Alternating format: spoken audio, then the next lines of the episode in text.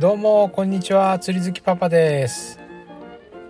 え今日はですね、えー、石狩新港から出ているえリトルベイさんという、えー、船に乗ってまああ石狩の沖流しっていうんですかねを参加してきました。最初ですね、えー、ヒラメ狙いということで、えー、ヒラメが狙えるポイントを言ったんですけれども、えー、残念ながら超過ゼロでした、えー、釣り好きパパだけじゃなくてですね、えー、その船に全部で12人ぐらい乗ってたと思うんですけれども、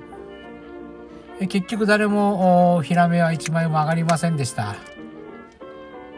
えー、そしてその後8時ぐらいからですね、えー、ソイが狙えるポイントへ移動しました。えー、ソイの方も